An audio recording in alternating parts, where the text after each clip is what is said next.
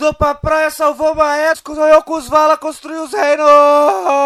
Capítulo 12 Maiglin, Gondolin, o reino de Turgon, cresceu rapidamente e prosperou bastante pelos vários anos que passaram. E sua posição privilegiada permitia que os soldados de Gondolin sempre conseguissem pegar os orcs de surpresa.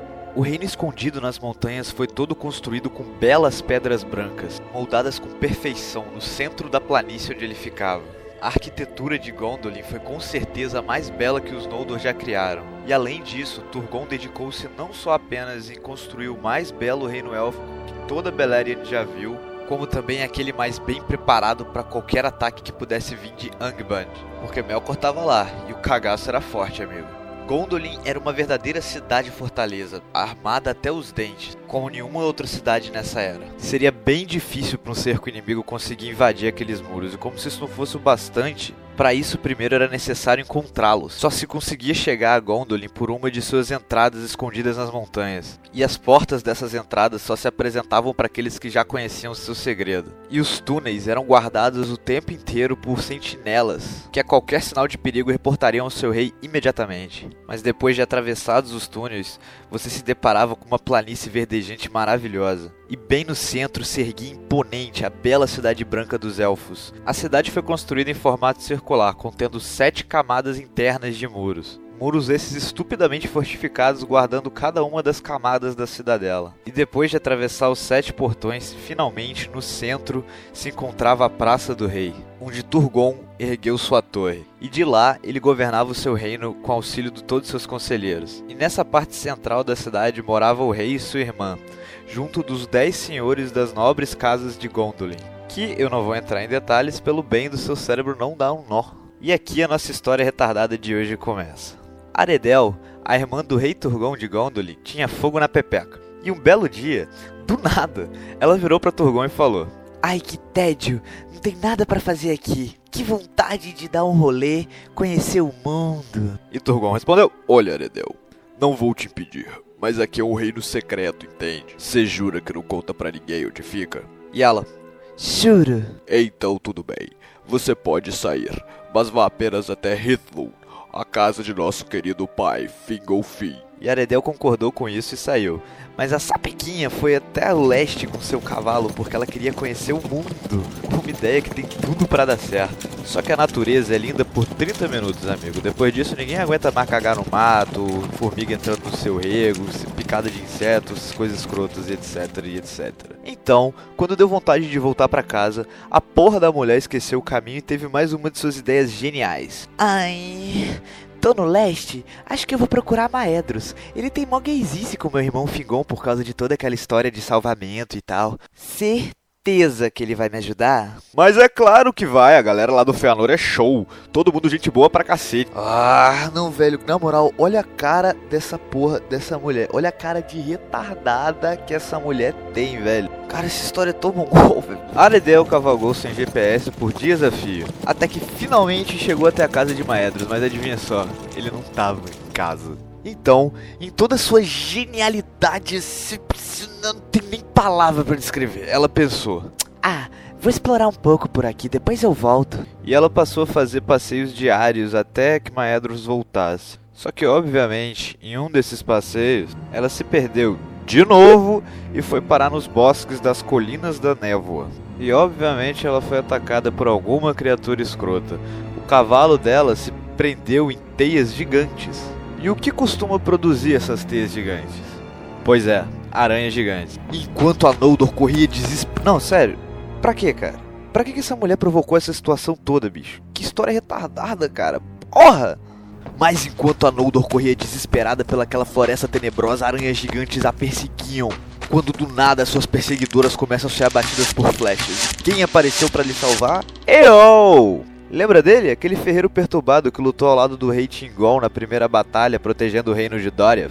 Aquele que derrotou Sauron, lembra? O rapazinho gente boa que acha que a volta de Morgoth é culpa dos Noldor, tipo Aredel, por exemplo, e os odeia quase tanto quanto ele odeia os orcs. O rapaz tranquilo, que é tão cheio de ódio no coração que quando ele foi forjar uma porra de uma espada, a lâmina ficou negra porque o seu ódio foi passado para ela. Negra, cara, de ódio. Mas seguindo, sei lá por que diabos, o cara salvou a donzela em perigo e tomou uma chave de buceta fortíssima. E Aredel se apaixonou por Eol, e apesar dela ser uma Noldor, o sentimento foi recíproco por parte dele. Então os dois viveram felizes naquela floresta por um tempo, porque o Sindar tomou a Eldar como sua esposa e chegou a embuchar a menina. E dessa união retardada nasceu Maiglin, o título desse capítulo. Moleque bom. Maeglin era um rapaz meio sangue nos olhos que nem seu pai Eol, e meio merdeiro que nem a sua mãe Aredel. Como eu disse, moleque bom. Ele cresceu com pais completamente diferentes um do outro que viviam discutindo, mas não se separavam por conveniência, como toda infância feliz tem que ser, na é verdade? E os anos se passaram e Aredel viveu naquela floresta a vidinha livre que ela sempre quis viver, mas ela também se entristecia, porque ela sentia saudade de casa. Porque mulher é assim, né? Nada tá bom, nunca. E quando Maeglin completou seus 20 anos, Aredel já não aguentava mais o seu marido esquentadinho naquela casa fodida, naquela floresta de merda no meio do nada. Então ela e o seu filho decidiram ir sozinhos, escondidos, para Gondolin, sem que Eol soubesse. Então os dois esperaram que Eol saísse para caçar ou qualquer coisa assim, e saíram de fininho chamadamente da casa, indo rumo a Gondolin. Após dias de viagem, eles finalmente chegaram, e chegando lá, o rei Turgon recebeu a sua irmã e o seu sobrinho com muita alegria depois de tanto tempo sem vê-la. Mas é claro que Aredel, merdeira do jeito que era, não escondeu bem os seus rastros. Então, Eol conseguiu segui-los e encontrou o reino secreto dos Noldor.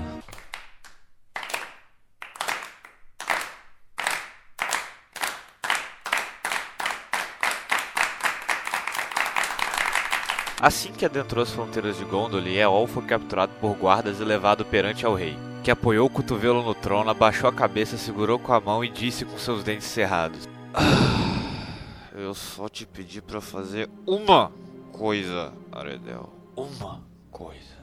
Turgon respirou fundo, olhou para Eol e disse que não o mataria por ser pai de seu sobrinho. Mas o Sindar não poderia jamais deixar Gondolin, pois agora ele sabia o seu segredo. Só que o Eol, que já odeia Noldor e é um pouco esquentadinho, ficou puto e falou que só queria o seu filho de volta que ele ia para casa. E a discussão começou a pegar fogo até que Eol virou e falou: eu não aceito o julgamento de um Noldor. Prefiro a morte para mim e pro meu filho do que sujar o nome da minha família vivendo entre vocês. Então ele atirou uma adaga em Maeglin, seu próprio filho, só que Aredel se jogou na frente e tomou o hit. O elfo de sangue nos olhos foi detido por guardas e sentenciado à morte por Turgon ali mesmo, naquele momento. Aredel foi recolhido a seus aposentos, onde recebeu todo o tratamento médico que podia. Mas a elfa parecia não melhorar. E o rei Turgon tinha uma filha chamada Idril, a princesa do reino de Gondolin a qual Maeglin se apaixonou no momento que a viu. Lembre-se desse sentimento de Maeglin por essa menina, isso vai ser bem importante pra, mais pra frente. Mas enfim, continuando. Idril passou dias e noites ao lado de Maeglin cuidando de Aredel, sua tia. Por, por, por favor, Idril, não deixe que seu pai mate El. Ele é um homem bom e eu ainda o amo e por respeito à sua tia, Idril assim o fez. Implorou seu pai Turgon que não matasse Eol, que mudasse sua sentença, pois no final das contas ela ainda estava viva e ele não matou ninguém. E o rei, com muita relutância, disse que voltaria atrás por fim e revogaria a pena de morte, aplicando uma sentença mais branda ao Elfo da Noite. E Maeglin ficou super feliz que seu pai não ia mais morrer, misturando o sentimento de paixão que ele já tinha por Idril com uma gratidão imensa pelo que ela havia feito. Só que a adaga de Eol tinha Poison mais 8 e ele tinha tirado 20 no dado. Então, na manhã seguinte, Aredel não resistiu e veio a falecer. Aí Turgon ficou putaço e disse: me desculpe, minha amada filha. Voltarei atrás da minha palavra só dessa vez. Esse cara tem que morrer. Ele tem que pagar pelo que ele fez a minha irmã. E Maeglin, que acabou de perder a mãe no mesmo dia, estava prestes a perder o seu pai também. E ninguém nunca havia sido condenado à morte em Gondolin antes, então todo o povo se reuniu na muralha para ver a execução de El, o Sindar meio a uma multidão que gritava, Maeglin viu seu pai ser arrastado por toda a muralha e jogado lá de cima das pedras lisas brancas de Gondolin até se espatifar lá embaixo que nem um pedaço de posta. E assim morreu Eol, o ferreiro Sindar que forjou a lâmina negra Anglachel.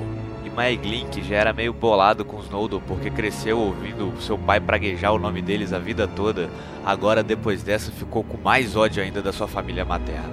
Como eu disse, Moleque bom.